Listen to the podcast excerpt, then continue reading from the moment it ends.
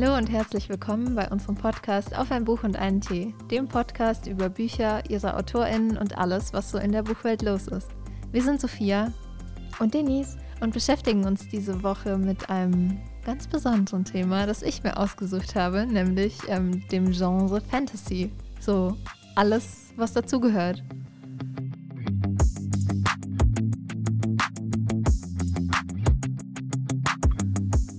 Sind so deine Berührungspunkte mit dem Thema, Denise? Gar nicht so viel, ehrlich gesagt. Oder früher mal mehr als heute. Als ich jünger war, habe ich recht viele gelesen, würde ich sagen. Oder war sehr dazu geneigt, in der Abteilung zu suchen quasi. Mhm. Aber mittlerweile, weil ich irgendwie kein Gutes mehr gefunden habe, weil entweder war das so, ja, keine Ahnung, so sehr abgetroschen, blöd gesagt. Also mhm. wo, ich, wo ich mich nicht reinversetzen mehr konnte in die Welt, wo ich nicht ja, nicht das Gefühl für bekommen habe. Und dann ja oft auch so Bücher, wo irgendwie nach elf Teilen aufgelöst wird, was eigentlich Sache ist. Also das ist bestimmt nicht nur bei Fantasy der Fall, aber dafür habe ich oft dann auch keine Geduld. Fantasy ist schon prädestiniert ja, dafür. Okay, ja. dann ist es nicht nur meine Wahrnehmung oder nicht nur das Gefühl. Und irgendwie hatte ich nicht so irgendwann so ein bisschen das, ja, die Lust dran verloren und bin ich mehr in die, die Abteilung in der Bücherei oder Bibliothek gegangen. Und ja, deswegen leider gar keine mehr, aber eigentlich liebe ich so Welten, die dich wirklich in eine ganz andere Welt ja. versetzen mit anderen Regeln, anderen Wesen und, und, und. Ja, tatsächlich ist es ganz witzig, weil in unserer kleinen Stadtteilbücherei gibt es natürlich auch so Fantasy-Regale. Mhm. Schön und, beschriftet immer. Ja. und ich glaube tatsächlich, also ich war jetzt lange nicht mehr dort, auch wegen Corona, aber als ich das letzte Mal dort war, hatte ich echt Probleme, Sachen zu finden, weil ich alles durchgelesen hatte. okay, du bist das Gegenteil von mir. Also.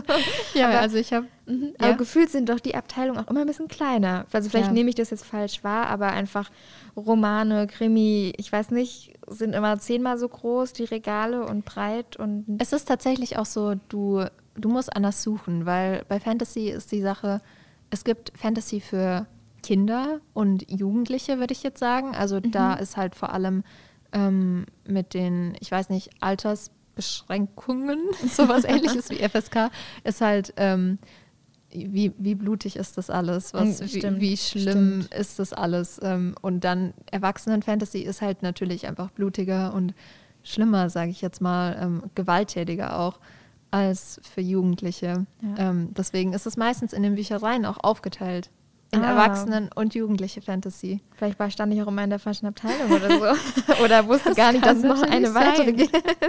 ja, und vor allem Fantasy ist halt auch so ein bisschen verwoben mit allen anderen Genres. Also es gibt Romantasy, das okay. ist Romance und Fantasy. Ähm, also halt irgendwie, weiß ich nicht, in irgendeiner Welt. Oh, und der Typ oder die Frau, der Love Interest ist äh, ein Vampir. ich jetzt mal keine Ahnung. Aber der Fokus liegt auf der Liebesgeschichte. Mhm. Es gibt auch Krimis ähm, und Fantasy. Es gibt Horror-Fantasy. Ähm, da komme ich auch gleich noch überall okay. drauf zurück. Aber so als erste Frage. Okay, ähm, oh je. welche vorzugsweise Deutschen, aber wenn dir keine Deutschen einfallen, ist auch okay, Fantasy-Autorinnen fallen dir ein? Weibliche? Ja. Oh nein. Weil. Sonst kannst du auch gerne männliche sagen. Okay, also wahrscheinlich der Klassiker ist, wenn Harry Potter unter Fantasy mhm. fällt, was es, denke ich mal, tut, tut ähm, dann eben J.K. Rowling. Aber auch wahrscheinlich eher mehr durch die Filme, ehrlich gesagt, der Hype, der dahinter steckte. Mhm. Dann der nächste, der mir sofort einfällt, auch durch den Serienhype, ist, Tol ist es Tolkien, der, mhm. der ähm, na, Game of Thrones geschrieben hat oder Herr der Ringe oder Herr der Ringe. Die ganze Ecke hat, da. Herr, Herr der, der Ringe hat er geschrieben. oh George R. R. Martin. Stimmt, stimmt. Ja, die haben immer alle so nur Buchstaben als Vornamen. Ich werfe werf die alle durcheinander. Aber das sind auch alles Kerle. Ja. Oh Gott. Ja, es hört eigentlich jetzt fast schon auf. Ich, ist die Tribute von Panem, ist es nicht eine Autorin? Ja. Ist es Fantasy aber? Es ist eher Science. Ja. Also es ist eher dystopisch. dystopisch. Ja, okay. Genau. Es, weil es passiert ja nichts Übernatürliches in dem Sinne. Mhm. Äh, oh Gott, oh Gott, das hört schon auf. äh, ja gut, du hast mir natürlich ein Buch gegeben. Ich weiß nicht, ob ich dir jetzt irgendwie äh, vorweggreife. Nein, du hast kannst halt, du gerne machen, ja. Dann natürlich ähm, V.E. Schwab. Mhm. Ich weiß gerade leider gar nicht ihren ganzen. Warum haben die immer alle nur äh, die Buchstaben? Das Ach ist so. eine sehr gute Frage. Oh, ich kann es mir jetzt fast schon denken, weil du es so angekündigt hast. Ähm, aber jetzt hört es langsam echt schon auf. Also, oder zumindest nicht bewusst, dass ich sage, das mhm. ist auch die Person, die für mich für Fantasy steht, quasi oder so. Es ist tatsächlich so, dass ähm, es gibt sehr viele Fantasy-Autoren, aber sehr wenige Fantasy-Autorinnen, die halt auch wirklich sehr bekannt sind und halt auch weltweit und in Deutschland. Es gibt zum Beispiel ähm, Kerstin Gier. Die hat so Saphirblau, Smaragdgrün. Ah, gut, die habe ich tatsächlich Rubinrot alle gelesen. heißt ja. der erste. Stimmt, stimmt, die habe ich tatsächlich alle gelesen, aber hätte ich jetzt gar nicht. Stimmt. Oder auch Cornelia. Funke Stimmt, oh Gott, klar. mit Reckless und Tintenherz. Was Ja. Tintenherz habe ich nie gelesen. Ich leider auch nicht. Ich oute mich. Ich ehrlich gesagt auch nicht. Und so die, die größten Autorinnen so weltweit sind natürlich, also groß, groß ist immer relativ, aber die wahrscheinlich am bekanntesten sind so J.K. Rowling halt natürlich. Judy Canavan, die schreibt so über, also Magie ähm, und Magier und Ursula K. Le Guin.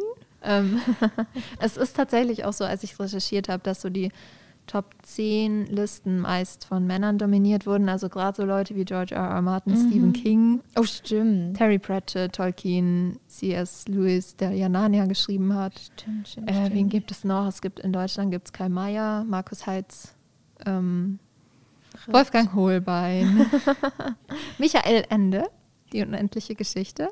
Oh, die habe ich gelesen. Die ist echt gut. Das ist echt, also es ist natürlich ein bisschen altbacken geschrieben quasi. Das ist ja schon ein echt altes Buch. Das habe ich jetzt äh, vor quasi November, Dezember, glaube ich, erst gelesen. Fand ich aber echt cool, weil es ist eine Geschichte in der Geschichte und du bist blöd gesagt als Ja. Leserin auch irgendwie Teil der Geschichte, weil und dann hatte ich auch noch so ein altes Buch von meiner Mama. Also ich habe es nicht neu gekauft, das ist dann ja auch noch mal alt. Und die Seiten waren richtig schön gemacht, hatten immer eine richtig schön verzierte Umrandung so. Ach, schön. Und der erste Buchstabe vom neuen Kapitel war auch auf einer ganzen Seite dann immer richtig schön illustriert und auch mit den äh, Wesen quasi oder auch ein bisschen der Storyline, die in dem Kapitel jetzt gleich kommt. Also zum Angucken. Ich würde es mir ins Regal stellen, so einfach in die Vitrine, keine Ahnung. Einfach nur zum Angucken, auch von außen. Das, der, Buch, der Buchrücken und alles richtig schön so ein- eingeprägt. Wir könnten mal eine ganze Folge zu hübschen Covern machen, glaube ich. Ich, ich komme ins Schwärmen. Aber ich bin auf. Flohmärkten tatsächlich ähm, mal auf so eine alte Ausgabe von Die unendliche Geschichte gestoßen, weil ich meine aus irgendeinem Grund irgendwann mal weggegeben hatte, Oh nein. als ich noch jünger war und so dachte, nein, das lese ich nie mehr. Ähm, jetzt habe ich wieder eine Ach, mit den cool. bunten Seiten. Ja, Und- genau. Ich ja. wusste nicht, ob es spoilert, wenn ich das sage, aber die ja, Seiten bunte sind Seiten, ja. abwechselnd grün-rot, weil wer weiß warum. Findet es raus, indem ihr es muss man es lest. lesen. genau, ähm, also wie gesagt, das ist, äh, es ist eher männlich dominiertes Auf Feld. Ähm, auch die Hauptcharaktere, wenn ich jetzt gerade auch bei Ja. Unendliche Geschichte, alles männliche Wesen quasi. ja, Alle, bis auf eine. St stimmt, ui, alle, alle. Gut, Herr der Ringe muss man gar nicht erst drüber anfangen, das ist ja schon immer klar, dass es alles In Kerle Herr der. Ringe gibt es, glaube ich, also gut, äh, also ich kenne mich nicht sehr gut mit, der, mit Herr der Ringe aus, aber ich glaube, es gibt eine einzige plotrelevante Frau. weibliche Frau. Ja. Äh, Und weibliche selbst- Frau. Und, und selbst die Person. hat, also zumindest in den Filmen, die Bücher habe ich nicht gelesen, in dem Film, selbst da hat sie irgendwie fünf Minuten effektiv Ja. einen Auftritt quasi. Ja, Ja, also schon, ja, ziemlich bitter irgendwie. ja, bevor wir jetzt in die Diskussion einsteigen, äh, würde ich dir gerne mal und unseren HörerInnen natürlich Mhm. auch so ein bisschen einen Überblick geben über Fantasy, weil, wie wir gesehen haben, es gibt sehr viele Überthemen, also über, äh, ja, wie sage ich, Schnittmengen mit anderen Genres. Ähm, und zwar die größten sind eigentlich so Urban Fantasy, High Fantasy, Low Fantasy Mhm. und Gothic Fantasy. Und es ist bei Urban Fantasy so, dass äh, eigentlich immer das Ganze spielt in unserer Welt. Also, weiß ich nicht. Normale physikalische Gesetze in dem Sinne, keine Magie oder so. Genau. Und dann gibt es eine Parallelwelt, ähm, eine Schattenwelt, kann man auch sagen, ähm, in der halt Magie existiert oder in der verschiedene Wesen existieren. Ähm, das bedeutet, es ist auf jeden Fall, das Setting ist diese Welt und dann gibt es eben magische Elemente. Und das ist zum Beispiel, ich weiß nicht, äh, Twilight wäre zum Beispiel ein Okay. Stimmt, Ähm, Twilight ist eigentlich auch ein klassischer. Jetzt ja. so langsam, wenn wir drüber reden, kommen immer mehr Mhm. Beispiele für Autorinnen und Bücher, aber stimmt. Ja. Stimmt, oder ich glaube, was auch richtig beliebt war, ähm, sowohl also durch die Serie erst, es war erst ein Film, dann haben sie gemerkt, es kommt nicht so gut an, dann haben sie eine Netflix-Serie draus gemacht, Shadowhunters. Das habe ich hier auf meinem. Zettel stehen. Das, da, die Denise, hast du Bücher, gespickt? Nein, nein, wirklich. Die Bücher habe ich geliebt, als auch na, die Serie äh, driftet ein bisschen ab von der Ja. eigentlichen Handlung quasi oder von der im Buch zumindest. Aber das fand ich auch tatsächlich richtig gute, gute Bücher. Das ist so. ein Genau, also das ist genau das, was Urban Fantasy ausmacht. Einfach, ja. du hast dieses Setting in der heutigen Welt, heutigen Zeitalter und dann irgendwo ist irgendwas. So das geheime Tor irgendwo hin, kleiner ja, genau. Eingang in eine andere Welt und so weiter, wo die Dämonen auch rausschlüpfen, andersrum quasi. Ja. Das fand ich tatsächlich richtig gut, weil das hatte für mich so viele Berührungspunkte. Spielt im Hier und Jetzt. Ich kann die Hauptcharakterin ähm, ist quasi auch Studentin gewesen oder war auf dem Weg dahin oder so. Konnte man irgendwie nachvollziehen. Ja. So ein Anführungszeichen normales Mädchen in mhm. Anführungszeichen mhm. und dann war das okay, aber diese eine Sache ändert sich jetzt sozusagen. Da, das, genau. da, war, ich, da war ich voll dabei. Und dann im Prinzip so das krasse Gegenteil ist High Fantasy. Okay, das High heißt nur Fantasy quasi, ja, nichts.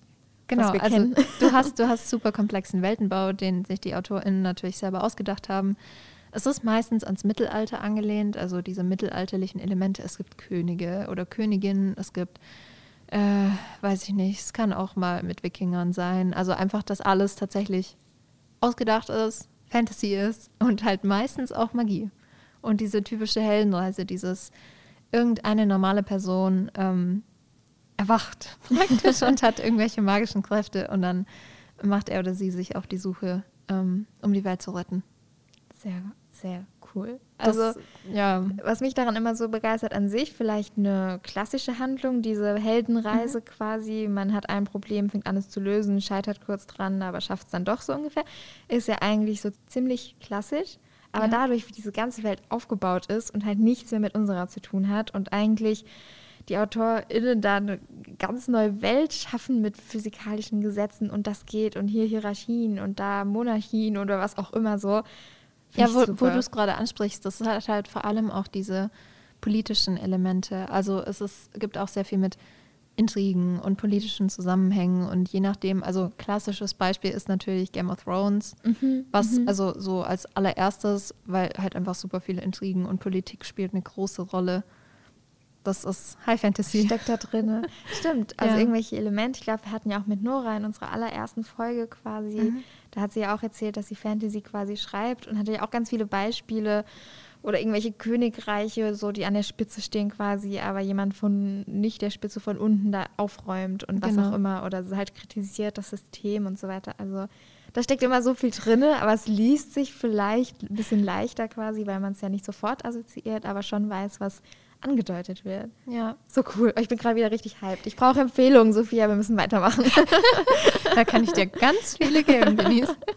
Im Prinzip, also das High Fantasy ist so dieses Schicksal der Welt und dann gibt es noch Low Fantasy. Tatsächlich wusste ich, dass es das gibt, aber ich wusste auch nie so die richtige Definition. Das ist einfach das Schicksal von einer Person, steht noch viel mehr im Mittelpunkt als diese Rettung der Welt, also einfach dieses Character Development, mhm. Charakterentwicklung, ähm, steht viel mehr im Vordergrund und halt zwiespaltige Char Charaktere, die auch nicht als gut oder böse klassifiziert werden können praktisch ähm, und auch so ein bisschen, ach ja, unorganisiertere Welt, würde ich mal sagen. mhm. ähm, und dann als letztes ähm, was auch Nora, weil du sie erwähnt hast, aus unserer ersten Folge schreibt, ähm, ist Dark Fantasy. Das kann man auch mit Gothic Fantasy so ein bisschen ähm, gleichsetzen, sage ich mal. Ich glaube, das hat ähm, Berührungspunkte. Es sind eben Anti-Helden äh, und vor allem Elemente des Horrors, die halt so eingeflossen sind. Deswegen sage ich so, die Grenzen verschwimmen zwischen ah, den Genres. Ich verstehe, ich verstehe. Ähm, sehr melancholisch, irgendwie die Themen sind Leidenschaft, Wahnsinn, Auseinandersetzung mit Tod und Unsterblichkeit, Dark Fantasy. Eventuell gibt es da einen Zusammenhang. Und da ist halt auch vor allem dieses mit den Wesen, also Werwölfe, Vampire, Geister, gefallene Engel. Ähm, ja. Keine Grenzen eigentlich auch gesetzt, weil du kannst dir selbst überlegen, es gibt Bücher, Filme, was auch immer, also ein Universum quasi, wo es nur Vampire und Werwölfe zum Beispiel gibt. Andere ja. machen Vampire, Werwölfe, Zombies, was auch immer wir noch alles haben. Ja, genau. Und manche sagen, nö, wir haben nur das eine. Also die sind ja gar keine Grenzen gesetzt. Das ist ja eigentlich auch mega cool. Wenn du ja. einfach einen Roman schreibst, der spielt im Hier und Jetzt, hast du blöd gesagt Grenzen oder musst dir halt was Realistisches mhm. überlegen. Aber Fantasy kannst du einfach einfach drauf los. Oder nein, du brauchst schon einen Plan wahrscheinlich, ist nicht so einfach, aber drauf los im Sinne von, du hast Bock auf Vampire, schreib sie rein. wenn, wenn du gerade sagst, einfach drauf losschreiben. Ähm, das ist so tatsächlich der Stereotyp, sage ich jetzt mal, den so Fantasy-AutorInnen ausgesetzt werden. So dieses, du musst dir ja gar keine Gedanken keine machen. Regeln und Du nichts, schreibst ja. einfach und dann ist das einfach so. Ist nicht so? Nein, tatsächlich nicht. Also ähm, es ist gerade, weil wir es auch vorher schon ein bisschen angesprochen haben, man muss natürlich schon schauen, dass man auf Diversität achtet und dass man halt auch ein, eigene, weiß ich nicht, Rollenbilder und alles hinterfragt. Generell kannst du schon schreiben, was du möchtest. Aber du solltest halt mit den Wertevorstellungen und Moralvorstellungen in der heutigen Zeit ähm, schon ein bisschen aufpassen, wie du alles darstellst. Zum Beispiel gerade die Sache mit den Geschlechterrollen. Es ist mhm. zum Beispiel so, dass, also dadurch, dass es halt im High Fantasy sehr viel mit dem Mittelalter gespielt wird, sage ich jetzt mal, oder halt eingefügt wird, ähm, dass alles halt sehr weiß und auch männlich zentriert ist, mhm. weil man eben denkt, das Mittelalter war weiß und männlich zentriert. Ähm, und es gibt halt dann keine starken Frauenfiguren, weil du halt auch aus dieser Zeit diese Sachen nicht kennst, wenn du so ganz oberflächlich recherchierst, würde ich mal mhm. sagen. Und deswegen schreiben das die Leute auch nicht. Wenn sie vielleicht auch noch cis und weiß sind und männlich, dann wird es erst recht nichts mit vielfältige Charaktere, genau. mal eine andere Perspektive, mal ein anderes. Okay. Deswegen okay. ist es halt ähm, vor allem ProtagonistInnen sind, also Protagonistinnen sind unterrepräsentiert, queere Protagonisten sind unterrepräsentiert. Ähm, ja. Okay, okay, Und auch diese also toxische Männlichkeit ist so dieses. Ja, weil es, wenn, wenn man jetzt von so einem Fantasy, ich glaube, du hattest Wikinger vorhin als mhm. Beispielsetting mhm. ausgeht, dann da der große Macho-Kerl von mir ja, aus genau. irgendwie, der die Welt rettet, nebenbei noch drei Frauen rettet, weil die nicht auf sich selbst aufpassen können, haha. äh, ist es wirklich dieses, obwohl sie es vielleicht gar nicht wollen, hat er sie da irgendwie rausge oder ja. mit reinfließen lassen in die Handlung, aber die Frauen waren eigentlich happy vorher. So.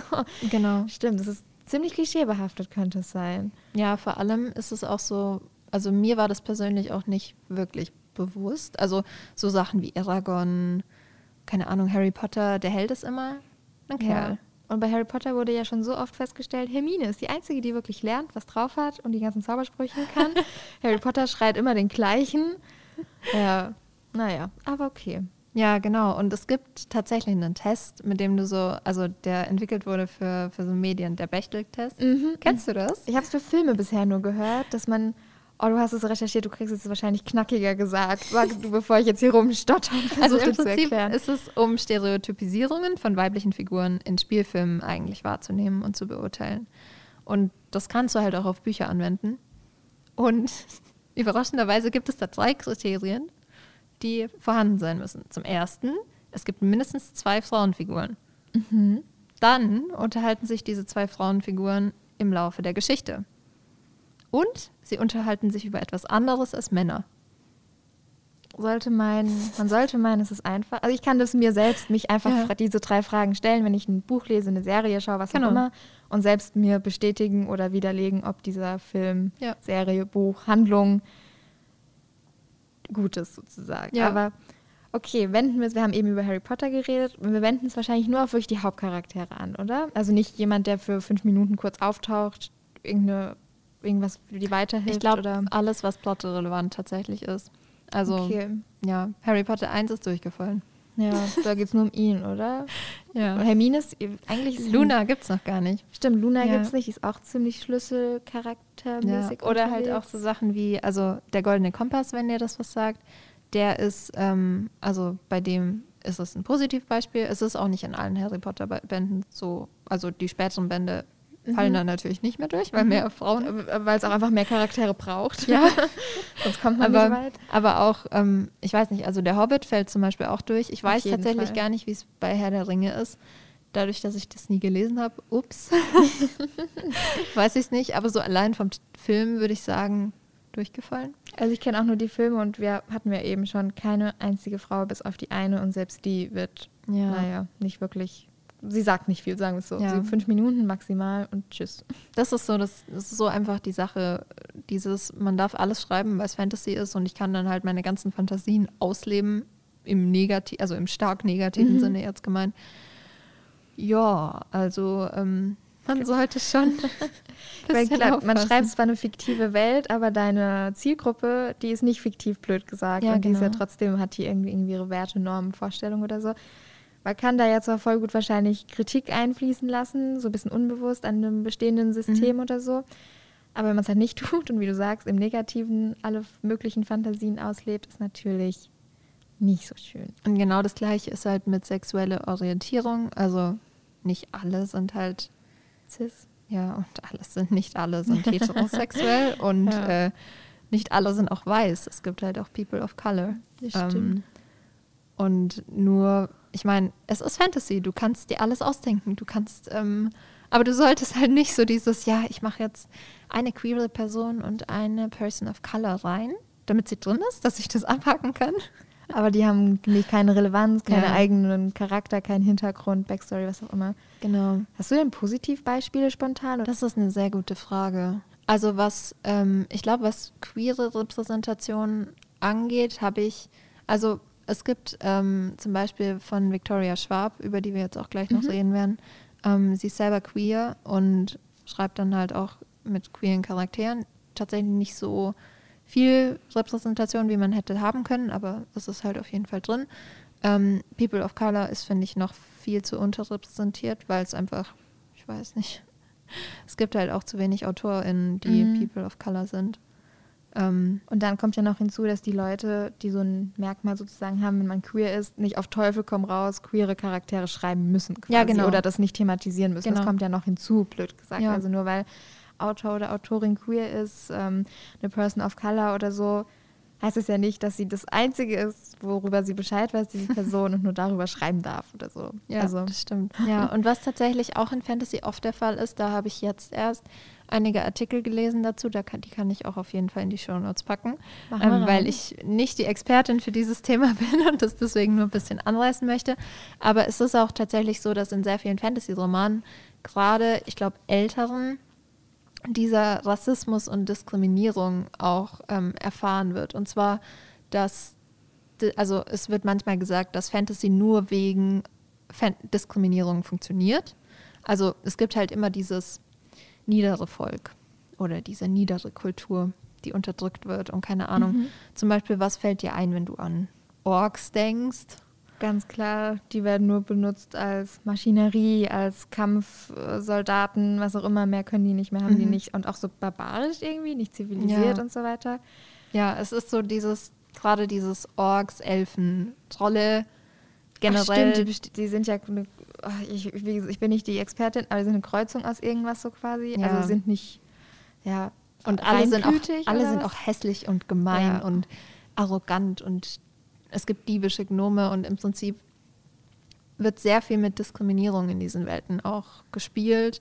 Ähm, und sie ist halt bewusst schwarz und weiß gezeichnet und das ist halt eigentlich auch in der heutigen Gesellschaft sollte das ja nicht so sein. Deswegen solltest du vielleicht auch mal, ich weiß nicht, Orks als, weiß ich nicht, als Protagonisten oder halt einfach ein. Aus deren Perspektive. Ja, genau. So? aus auch Wir die Perspektive. das ganze Buch um. auf jeden Fall halt einfach einfließen lassen, ja. dass es eben nicht so schwarz und weiß ist und dass du auch sagen kannst, okay, die sind halt nicht nur hässlich und gemein, sondern die können auch sehr lieb sein. Es ist zwar schwierig, weil irgendwo braucht man ja immer seinen Antagonisten wahrscheinlich ja. oder die Böse, also du brauchst immer gut gegen böse, so ja. simpel es klingt, hast du ja in fast jedem Buch, egal welches Genre. Aber es stimmt wahrscheinlich schon, dass es irgendwie sehr homogen ist und ein bisschen zu einfach und mhm. zu viele Parallelen quasi zu unserer Gesellschaft, wie es eben nicht sein sollte. Ja. Auch voll schwierig wahrscheinlich. Wo, wo fängt man an? Also wo fängt man quasi an? Du, du hast ja blöd gesagt eine begrenzte Anzahl an Seiten, wenn man mhm. so will. Und wo fängt man da an, dass deine, sowohl deine Hauptcharaktere, Hauptcharaktere natürlich genug Platz bekommen, und wo fange ich an, den in Anführungszeichen unwichtigen Antagonisten, die eher nur so assistenzmäßig unterwegs sind, denen auch den Platz quasi mhm. einzuräumen. Wo kommen die eigentlich her? Was machen die? Was können die und so weiter? Ja. Es ist in Fantasy sehr viel mit diesem Schwarz und Weiß. Also das mhm. ist halt auch dieses Klischee, sage ich jetzt mal, das vor allem bei den älteren Fantasy-Romanen so ist. Du hast halt einfach, weiß ich nicht, du hast einen Held, eine Heldin, du hast einen Bösen, der vielleicht auch noch, weiß ich nicht, ähm, nur böse ist, weil er halt böse ist. nicht mal so wirklich Gründe quasi hat. Ja. Oder eine Background-Story. Ja, das ist, also, das ist eins der Klischees. Und noch eins der Klischees, also es gibt verschiedene Klischees für Fantasy, sage ich jetzt mal. Das ist halt das eine.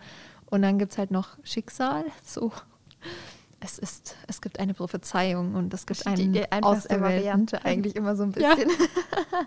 eine Auserwählte, die die Welt retten muss und dann loszieht, ähm, um sie zu retten. Und gerade im Zusammenhang mit ProtagonistInnen gibt es diesen Character Trope, dieses The Chosen One. Mhm. Also so Mary, Mary Sue Charaktere. Sagt ihr das was? Leider nein. Let me explain. Im Prinzip ähm, sind Mary Sue Charaktere ähm, sehr idealisiert dargestellt. Also sie sind perfekt, sie sind stark, sie retten die Welt, sie haben keine, keine Schwäche. Ähm, es wird vor allem auf weibliche Protagonistinnen angewendet. Ähm, das mhm. gibt natürlich auch männliche Mary Sues. Ähm, und es kommt tatsächlich so aus den 80er, ich glaube, den 80ern ähm, in Star Trek, wo es offensichtliche idealisierte Charaktere halt gab, die dann am Ende den Heldentod starben für den, für den Held ähm, und also weibliche Charaktere, mhm. die dann äh, halt nur für die Liebe da waren, für Romance-Elemente und dann am Ende ja. starben sie ganz tragisch und es hat im Helden ganz viel ausgelöst, dass er irgendwie stärker wurde und irgendwas besiegt hat. Keine Ahnung. Also ähm, wenn man diesen Test anwendet, ist diese Person, dieser, dieser weibliche Charakter eigentlich nur dazu da, dem Helden, dem männlichen mhm. Helden zu helfen. Mehr kann diese Person genau. nicht, mehr tut sie nicht. Genau. Mehr interessiert sie nicht. Genau. Sie opfert sich für ihn auf. Ja. Und das ist immer oder überwiegend die Frau. Und Mary Sue, also der Name Mary Sue ist es quasi. Es, also im Prinzip, äh, es, also es gab diese Charaktere in Star Trek und dann wurde so, das parodiert. Okay. Dann mhm. wurde das parodiert und auf die Spitze getrieben in der Parodie. Und dieser Charakter hieß dann Mary Sue. Und seitdem okay. heißen die Mary Sue Charaktere. Gut zu wissen. Das heißt, wenn du irgendwann mal. Also Mary Sue ist auch ist natürlich eher negativ geprägt, sage ich jetzt mal. Mhm. Es gibt aber auch Argumente, wieso es positiv sein könnte, weil du halt hast halt auch Raum für Charakterentwicklung dann, wenn du sagst, okay, du hast am Anfang Mary Sue Charakter, der sich halt aber über mhm. die Bände entwickelt. Aber generell ist es halt so dieses, ja, äh, ein normales Mädchen und sie musste die Welt retten und war plötzlich besonders und konnte natürlich alles und ähm, es sind halt einfach keine ausgewogenen Figuren. Mhm. Also hatte am besten noch gar keine Wahl, ob sie das überhaupt tun ja, genau. oder so, voll reingedrängt, aus dem Leben gerissen. Okay, schwierig, schwierig auf jeden Fall. Ja, das ist äh, nicht so einfach, sagen wir mal so. Ja, und also generell, du, du merkst, Frauen und Fantasy ist so eine Sache. Ja, was ähm, ist denn jetzt eigentlich mit den Namen? Das haben wir am Anfang jetzt, glaube ich, voll den Cliffhanger gemacht. Dazu kommen wir jetzt. Okay, perfekt. ja, und zwar ist es nämlich so, also du hast ja jetzt schon gesagt, wie Schwab und J.K. Rowling ist zum Beispiel auch ein Beispiel. Immer nur Buchstabe, Buchstabe, Nachname quasi. Was denkst du? Ja. Was denkst du, wieso? Ja, wahrscheinlich, wenn es nicht viele Frauen gibt, wird denen vielleicht auch wie immer so oft äh, nicht zugetraut, dass sie es vielleicht gut machen könnten mhm. quasi oder dass vielleicht Leute, die es kaufen, auch ähm, mit Vorbehalten rangehen und es dann eben nicht kaufen, äh, dass sie einfach von den Initialen nicht abzuleiten ist, ob Autor oder Autorin quasi. Ja. Wow. Das, also oh im Prinzip ist es vor allem bei Science Fiction und Fantasy, das sind so die beiden Genres, wo Männer Frauen dominiert. super unterrepräsentiert sind, publizieren halt super viele Frauen einfach unter männlichem Pseudonym. Und das war auch, es ist auch geschichtlich so, dass es schon immer so war. Es ist einfach, dass es nicht ersichtlich ist, dass es sich um eine Autorin handelt, weil Fantasy eben dadurch, dass es oft stereotypisch gedacht von Männern gelesen wird, mhm. wollen sie halt, dass es auch von einem Mann geschrieben wird. Und dieses, ja, Frauen können keine brutalen Szenen schreiben. Oder Frauen können halt nicht über politische Sachen schreiben. Klar, prägt sich, halt, findet sich da wieder ja. so oder prägt diese ganze Szene, wenn man so will. Ist halt immer noch total so in diesen Köpfen verankert. Und es gibt tatsächlich auch das Gegenteil. Also bei Romance zum Beispiel, dass männliche Romance-Autoren unter weiblichem Pseudonym schreiben. Hm, weil Männer wird nicht zugetraut, dass sie eine romantische Liebesgeschichte ja. einfühlsam oder wie auch immer schreiben. Ja, aber so ganz generell ist es halt vor allem bei Fantasy und Science Fiction so. Und es war auch tatsächlich, eigentlich, das sagt auch schon alles. es gab, ähm, es gibt, das ist jetzt nicht klar Fantasy, aber es ist Science Fiction. Es wurde eine Liste deutscher Science Fiction Autorinnen auf Wikipedia angelegt. Also weibliche mhm. Autorinnen. Mhm, okay, genau. Ja. Es war eine, ähm, es wurde so gesagt, ja, es gibt eine für männliche Autor, also für Autoren. Jetzt soll es vielleicht auch mal für Deutsche geben, äh, für weibliche geben. Und dann wurde die wieder gelöscht, weil sie reported wurde, weil Was? gesagt wurde, ähm, ja, das braucht man ja nicht. Das braucht man nicht und vor allem kann man die ja in die Liste der Autoren integrieren. Das Problem dabei ist, und das ist mir auch aufgefallen und das, das, da denkst du gar nicht drüber nach, wenn du deutsche Fantasy-Autoren eingibst in die Suche. Kommen automatisch Männer? Kommen nur Männer. Wow. Ich glaube, es kommen vielleicht so, Cornelia Funke kommt vielleicht, Kerstin Gier kommt vielleicht, wenn du Glück hast.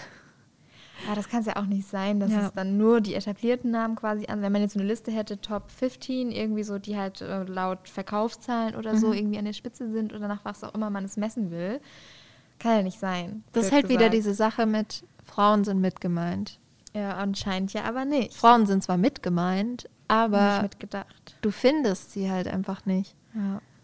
Oder man will es, ja, ich, es ich weiß, ich finde es auch, mir ist es eben aufgefallen, ich weiß gerade gar nicht mehr, was exakt der Satz war, vor mhm. ein paar Minuten hast du Autorin gesagt, ja. bewusst das männliche Maskulinum benutzt, weil auch nur Männer gemeint sind. Ja. Und so kann ich dir ja viel besser folgen, wen, ja. welche Personengruppe du exakt meinst.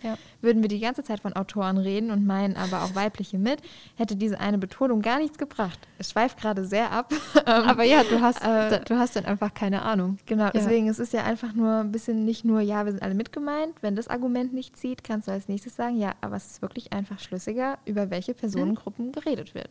Ja, genau. Das ist, das ist so die Sache. Also, als ich das gehört habe, das gab auch auf Twitter dann natürlich super den Shitstorm und so. Gegeben. Das ist, äh, weil das ist halt einfach. Ähm, ich Schwierig. weiß tatsächlich jetzt gar nicht, was die Lösung gewo geworden ist. Ich glaube, es gibt die Liste jetzt, mhm. aber es war ein Kampf. Ich glaube, das hat auch sehr lange gedauert. Deswegen ähm, mit gemeint ist halt nicht immer die beste Lösung. Ja. Oder es ist so pseudomäßig, möchte gern. Ja, ja, wir meinen euch doch mit. Aber wenn es nicht umgesetzt ja. wird, ist ja das eine. Ich sag was, ist das andere. Ja. Aber du bist ja selbst, du schreibst ja selbst und schreibst mhm. auch Fantasy. Ja, Eigentlich genau. Habe hab ich geschrieben. Ja, genau. Äh, du bist ja selbst in deiner Bubble dann dadurch sehr tief drin. Wie mhm. ist da gefühlt Frau, Frauen-Männer-Aufteilung? Weil ich weiß ja von ein paar Erzählungen von dir, dass du viele Frauen mhm. also hast, als, es klingt total du Frauen als Freundin. äh, ja, ja, genau. ganz anders eigentlich. Also im Prinzip meine Bubble ist schon sehr weiblich mhm. äh, geprägt. Sie ist auch sehr queer und sehr, ja gut, okay, an Black People of Color arbeite ich gerade tatsächlich noch. Das ist, äh, da weiß ich, dass da auch auf jeden Fall noch ein Defizit ist, aber auf jeden Fall weiblich und queer. Und ähm, es ist aber halt nicht immer so und das man ist halt auch total, wenn man in seiner Bubble drin ist, dann denkt man so, oh ja, es gibt ja so viele Autorinnen. Wenn man dann aber recherchiert, dann denkt man so, ja, die, die wirklich erfolgreich sind und die wirklich ja. auch vom Mainstream gekannt werden, sind tatsächlich gar nicht so viele. Also außerhalb der eigenen Bubble ja. merkt man immer wieder, was doch noch nicht so läuft. Ja, ja äh, vielleicht, ich versuche es jetzt positiv zu sehen. Ich sehe euch, ich meine, es sind wahrscheinlich alle so alt wie du ungefähr, plus minus. Ja. Ich sehe euch als Nachwuchs. Ich sehe euch als den diversen Nachwuchs. Das denke ich mir halt auch. Und ja. dann wird so ein J.K., nee, J.K. Rowling ist eine Frau, wie, äh, wie heißt R.R. Martin oder wer auch immer, äh, irgendwelche Kürzel von Männern halt, äh, werden dann vielleicht so ein bisschen gekickt, oder? Ja, ich glaube, du musst einfach es muss auch mehr in der Verlagswelt einfach ankommen. Das stimmt. Weil, also die Autorinnen, die ich kenne, sind halt einfach auch, oder AutorInnen, es gibt auch Non-Binary, ähm, sind einfach sehr, ja, sehr passionate über, also sehr, sie, sie sind total begeistert von dem, was sie schreiben und sie schreiben auch sehr, sehr wichtige, auch von der Repräsentation her wichtige Themen. Deswegen, ähm, ja, es, es sollte mehr in den Mainstream kommen, sagen wir mal so. Und nicht nur auf dem englischen Buchmarkt, weil ich habe das Gefühl, im englischen Buchmarkt ist es inzwischen wirklich mehr Repräsentation da. Ähm, es ist auf jeden Fall auch mehr queere Repräsentation da, aber ähm, auf dem deutschen Buchmarkt, ja, schwierig. Ich meine, du hast dich jetzt wahrscheinlich länger eingelesen und dir fällt äh, leider auf Anhieb ja quasi, was ja nicht deine Schuld mhm. ist, aber nicht ein, ja, die fünf Autorinnen deutschsprachig oder so, ja. die kann ich empfehlen. Die schreiben ein bisschen, bisschen unterschiedlichere, vielfältigere ja. Geschichten mit mal anderen Antagonisten als den üblichen bösen Wichten oder so.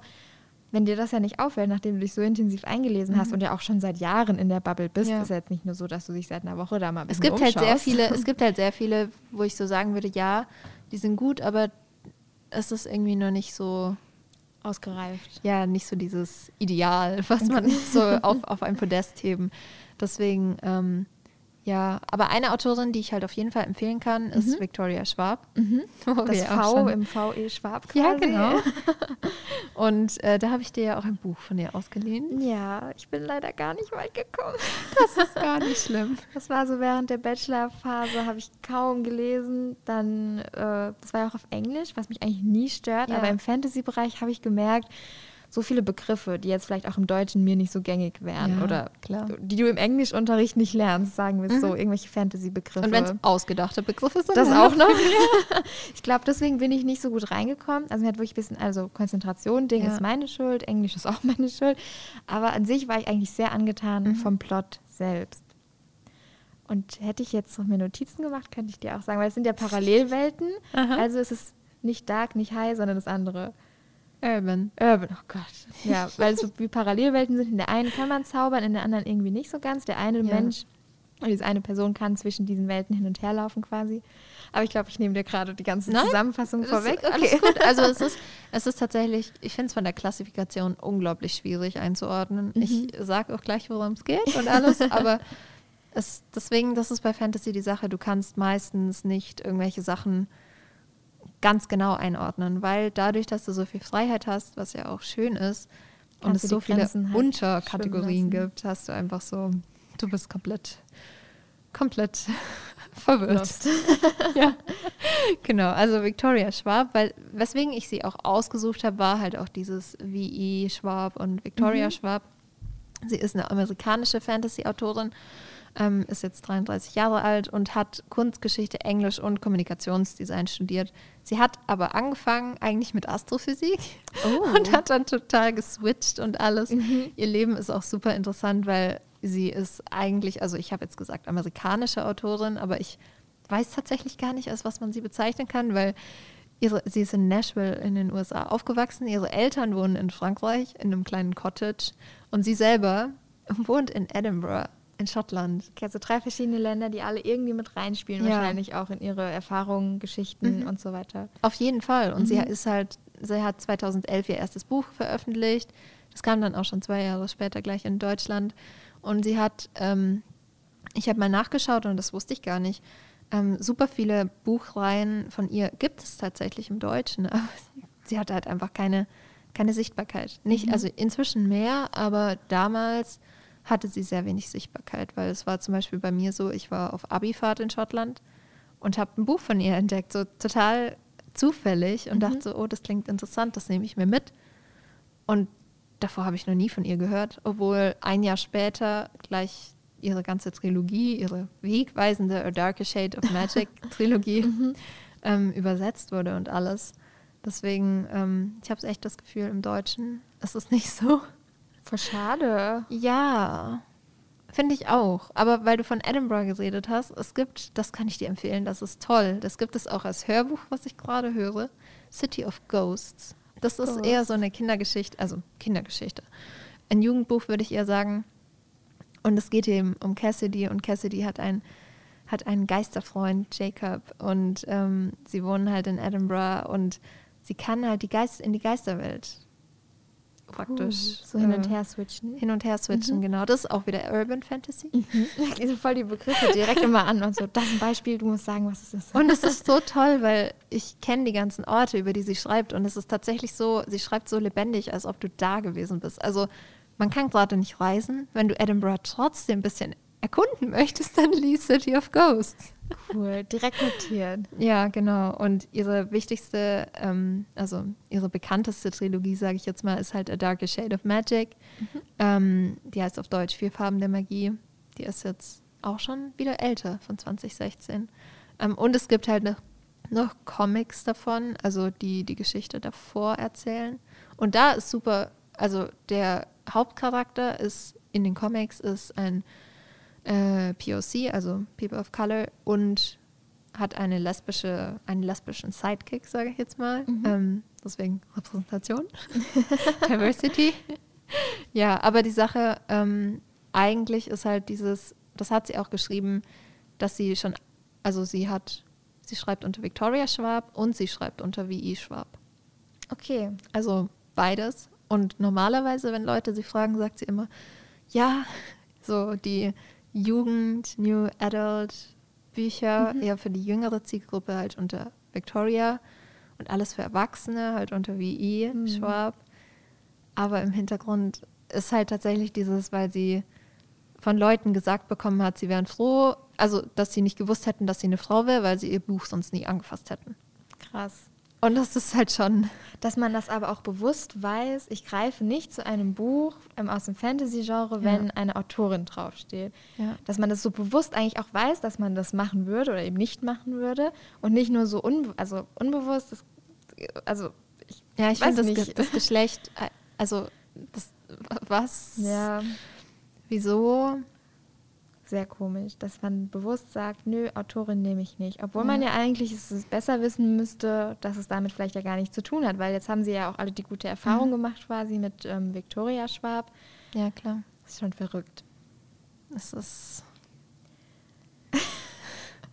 sprachlos. Ich habe das gesehen und dachte so, dieses Wahrnehmungsproblem existiert zwar, aber ist halt, weiß ich nicht, vielleicht jetzt Unbewusst, nicht mehr so, ja. aber scheinbar keine Ahnung, und jetzt mach, hat sie es wahrscheinlich schon immer so gemacht und äh, macht es jetzt halt weiter.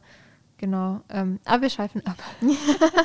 genau. Ähm, A Dark Shade of Magic war ja das, was ich dir praktisch ausgeliehen habe. Und ähm, so für die HörerInnen ganz kurz so als Zusammenfassung. Ähm, Im Prinzip gibt es vier Londons. Ähm, es gibt das weiße London, es gibt das rote London, das schwarze und das graue London. Super viel. Ähm, und der Pro Protagonist, der heißt Kel, der lebt im roten London, also im Red London, und ist als Botschafter tätig. Also er wandelt praktisch zwischen den Welten, ähm, zwischen dem grauen und dem weißen London hin und her und äh, ja, schmuggelt tatsächlich aber auch Sachen hin und her.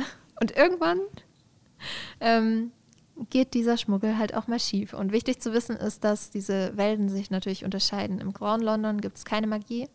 Im weißen London, das ist sehr von Macht und äh, Machtwechseln und Magie, Streit, Wettstreits und so sehr, sehr geprägt. Im roten London ist alles normal, sage ich jetzt mal. Es gibt friedlich, friedlich aber mhm. es gibt Magie.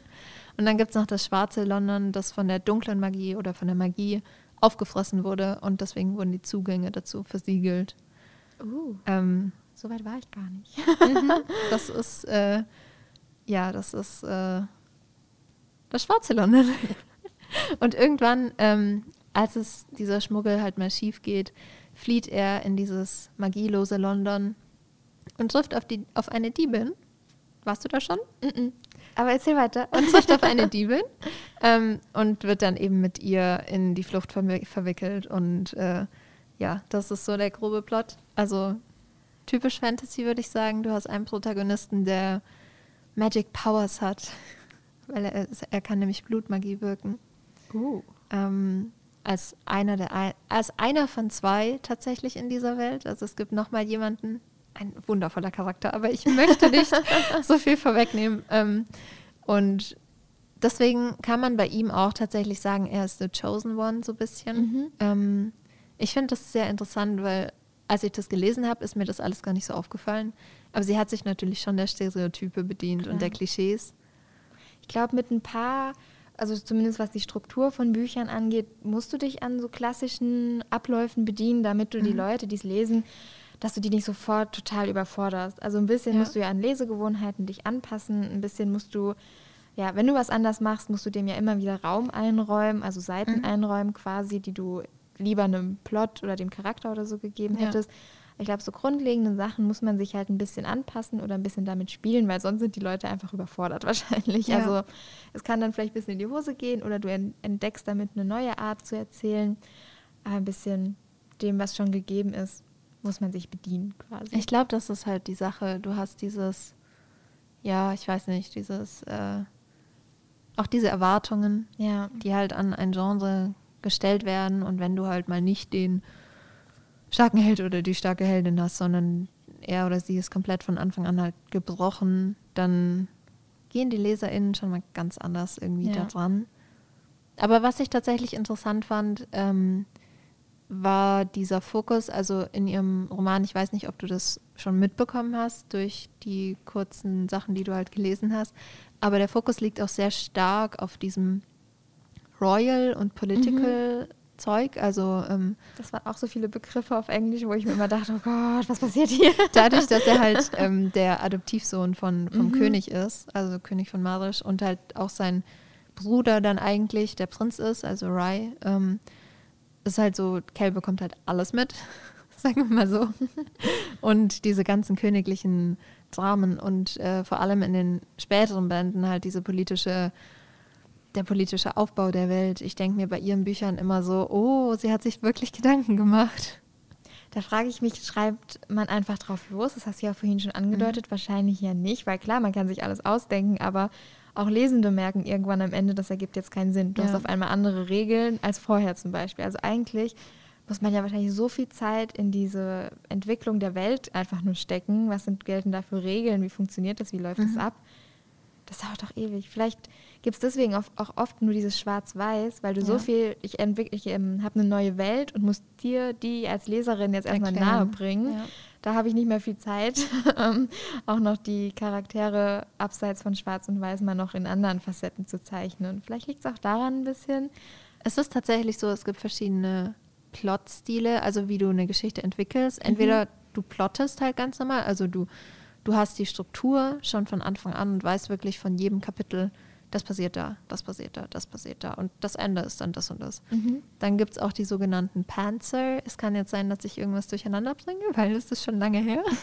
Aber es gibt auf jeden Fall auch Menschen, die, die sich so das grobe bisschen entwickeln und dann halt einfach losschreiben. Mhm auf ein spezifisches Ende hin. Ähm, bei Victoria Schwab ist es tatsächlich so, ähm, dass sie das Ende in meinem Kopf hat und halt aber den Rest weiß, des Schreibens wie sie die Stränge okay. verbinden kann. Mhm. Ähm, aber klar, du brauchst bei Fantasy einfach dieses komplette Weltbi Worldbuilding mit dem ja. Weltenbau, so mit verrückt. Religion und ähm, Magiesystem und Hierarchie und wie ist die Gesellschaft aufgebaut und was für eine Währung gibt es und wie ist das Wetter. So Kleinigkeiten. Und Wer kann wen nicht leiden oder so. Also ja. Also da muss man ja ganz neue ähm, Hintergründe auch im Sinne von mhm. historisch. Ich meine, bei uns ist es gegeben, ähm, was alles die letzten 100 Jahre quasi passiert ist. Darauf kann ich einfach aufbauen ja. und überspitzt gesagt weiß es dann auch jeder. Mhm. Aber wenn es in der Geschichte, also in der fiktiven Fantasy-Geschichte vor 100 Jahren mal irgendeinen Krieg gab, weswegen jetzt diese, zum Beispiel, ich ja. weiß nicht, ob das stimmt, die, die schwarze und die rote Welt sich zum Beispiel hassen, deswegen mhm. Keine Ahnung. Das musst du ja alles erstmal irgendwo erzählen und am besten nicht nur einfach runterrattern wie ein Geschichtsbuch, sondern ja auch noch schön einfließen lassen, Stück für ja. Stück.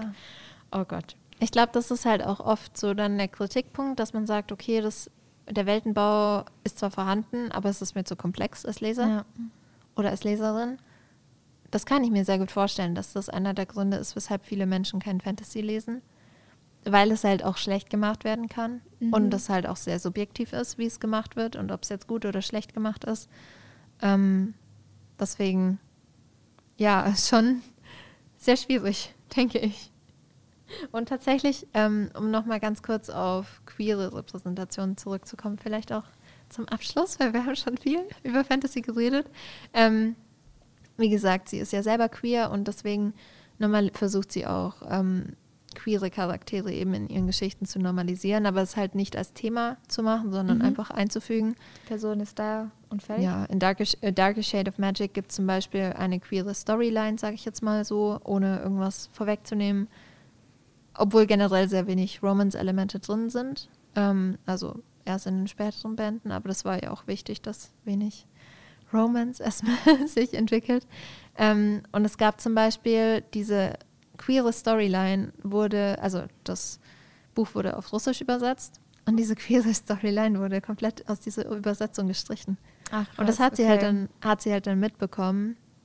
Das wusste sie ja gar nicht. Mhm. Und dann hat sie natürlich sich überlegt, ja, was macht sie jetzt? Und dann, ähm, ja, das Ende vom Lied ist jetzt so gewesen, dass sie zum anderen Publisher gegangen ist, äh, der diese queere Storyline drin gelassen hat, aber halt das Label für das Buch, also die Kategorisierung, die Zielgruppe wurde dann halt auf Adult gesetzt und nicht mehr auf eigentlich Jugendbuch, was es eigentlich okay. ist.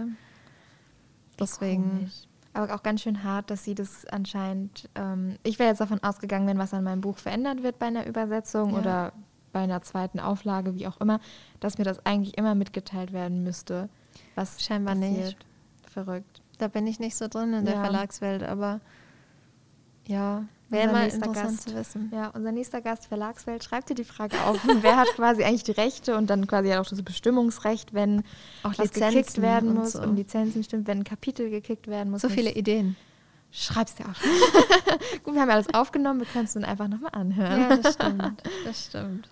Hast du noch irgendwelche Fragen, was Fantasy angeht? Was Victoria Schwab angeht? Eigentlich nur noch die größte Frage nach natürlich ein paar Empfehlungen hattest du schon. Ja. Victoria Schwab war dabei, dann die Geschichte in Edinburgh mit der mit dem Ghost-Welten und normale Welten. Sie hat auch noch was äh, ist eher Dystopieartiges, das mhm. heißt The Savage Song. Savage Song. Okay. Es geht im Prinzip um ähm, also im, es, es geht auch um eine dystopische Welt, die eben von Monstern regiert wird und äh, es gibt die, die, Haupt, äh, die Haupt Protagonistin. Die Protagonistin ist Kate Harker und sie, ähm, ja, sie lernt halt ein Monster kennen im Prinzip und äh, dann versuchen sie so ein bisschen die Welt zu retten. Sagen wir mal so. In Kurzform quasi die, ja. des, dies, der, der, der Plot. Ja. Klingt auch sehr cool. Ich bin sehr, sehr gespannt. Also wie gesagt, früher habe ich es gerne gelesen, jetzt vermisse ich es ein bisschen, weil es ja ein, im wahrsten Sinne des Wortes in eine andere Welt befördert. Ja. Aber man muss es natürlich auch ein bisschen kritisch lesen, wie immer, dass wenn man da so viele Freiheiten hat, dass man aufpasst sozusagen, dass es nicht ähm, im negativen Sinne mhm. eskaliert sozusagen ja, oder auf jeden Fall. komische Ausschweifungen annimmt oder nach wie vor verschiedene Lebenswelten abbilden sollte mhm. und nicht nur die eine des Hauptprotagonisten vielleicht. Ich bin sehr, sehr gespannt wenn ich mein nächstes Fantasy-Buch dann in die Hand nehme. Und vielleicht erkennst du Mary Sue-Charaktere dann? Mary Sue-Charaktere. vielleicht kann ich auch direkt einordnen, ob Low, Dark, Urban oder High Fantasy. Ich habe sie alle. nee, aber auch einfach diese, jetzt wo ich sie gerade nochmal aufgezählt habe, die Begriffe, dass es so viele Unterkategorien ja. davon gibt und dass man es eigentlich nochmal so unterscheiden kann. Fantasy ist alles nicht gleich Fantasy. Ja, ist echt so. Ist verrückt. Ja. Viel gelernt auf jeden Fall. Das freut mich. Das war der Sinn. Ja, haben wir zum Abschluss auch mal noch eine bisschen längere Folge als sonst. So, dass ihr was zu tun habt beim Hören, weil wir ja jetzt erstmal in eine Staffelpause quasi gehen. Ja, die erste Staffel auf ein Buch und einen Tee ist vorbei. Ähm, wir studieren nicht mehr. Ja. Wir sind, wir haben unseren Bachelor abgeschlossen. Wir haben, wir sind nicht mehr beide in Stuttgart. Müssen schauen, was passiert. ja, aber ich freue mich sehr, ja. tatsächlich. Also es weiterzumachen mit dir, weitere Themen zu besprechen mit Gästen. Auf jeden Fall. Das heißt, jetzt erstmal ein Päuschen. Wir überlegen uns, äh, was lief eigentlich super gut, was können wir besser machen in der nächsten Staffel sozusagen. Und das könnt ihr uns natürlich auch sehr gerne schreiben auf, auf Instagram. Buch und Tee. Ja. Podcast. Schön immer den Instagram-Namen sagen. ähm, Eigenwerbung. Genau. Ja. Oder wenn, wenn ihr Themenwünsche habt, was ihr gerne besprechen wollt, mit wem wir auch vielleicht reden sollen, ähm, was wir gut und was wir schlecht gemacht haben. Wir sind immer sehr wir dankbar für uns. Feedback ja. und wir freuen uns. Damit wir auch alles. mal aus unserer Bubble rauskommen und nicht nur darüber reden, was wir so kennen und wissen und wissen wollen. Ja, das stimmt. Das stimmt.